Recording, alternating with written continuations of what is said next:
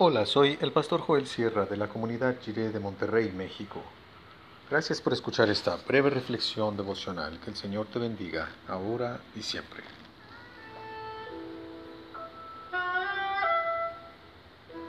La marca distintiva.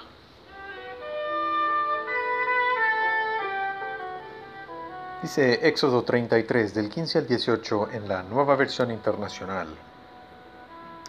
O vas con nosotros, replicó Moisés, o mejor no nos hagas salir de aquí. Si no vienes con nosotros, ¿cómo vamos a saber, tu pueblo y yo, que contamos con tu favor? ¿En qué seríamos diferentes a los demás pueblos de la tierra? Está bien, haré lo que me pides, le dijo el Señor a Moisés, pues cuentas con mi favor y te considero mi amigo. Déjame verte en todo tu esplendor, insistió Moisés.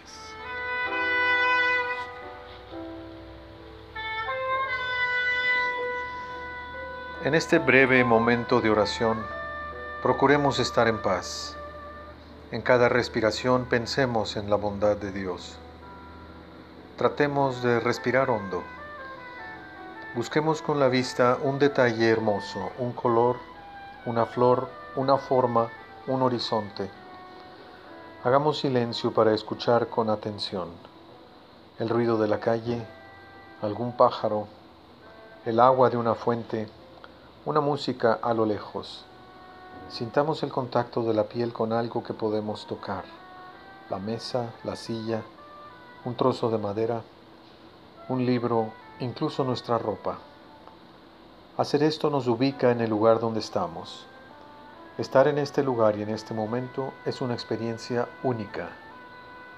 Por su Espíritu Santo, Dios también está aquí con nosotros y debemos estar conscientes de su presencia constante a nuestro lado.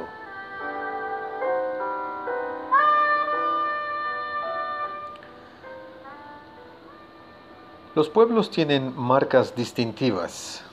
Su música los identifica, los sabores de su cocina, o su acento específico al hablar su idioma. En el caso de los hijos de Israel, la marca que los habría de identificar sería la presencia de Dios. Entre todos los pueblos de la antigüedad, los israelitas debían distinguirse porque entre ellos estaba el Señor de todo el universo, el dueño de toda la creación, el único Dios vivo y santo. Podríamos pensar que este rasgo distintivo Debió haber sido una gran fortuna. Qué pueblo tan afortunado si Dios viaja con ellos. Pero tal vez muchos de los israelitas no se sintieron tan afortunados. Ser el pueblo de Dios les exigía comportarse de una manera justa y recta. Los otros pueblos tenían muchos dioses y esos dioses no les daban mandamientos de santidad y justicia.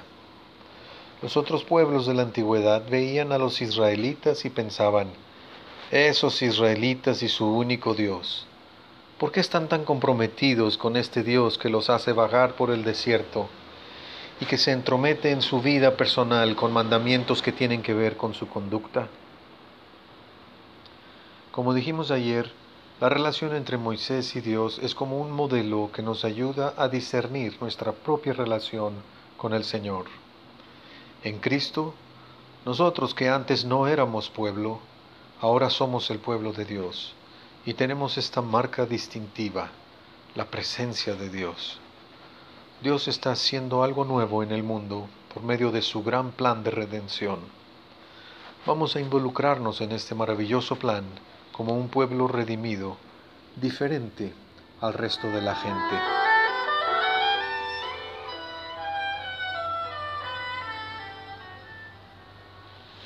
Oremos.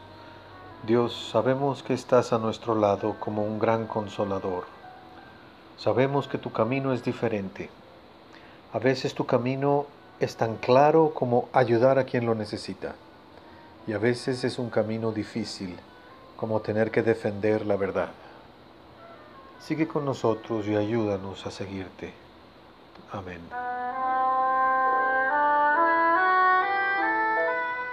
La ley de Dios es garantía de libertad porque es la ley del amor.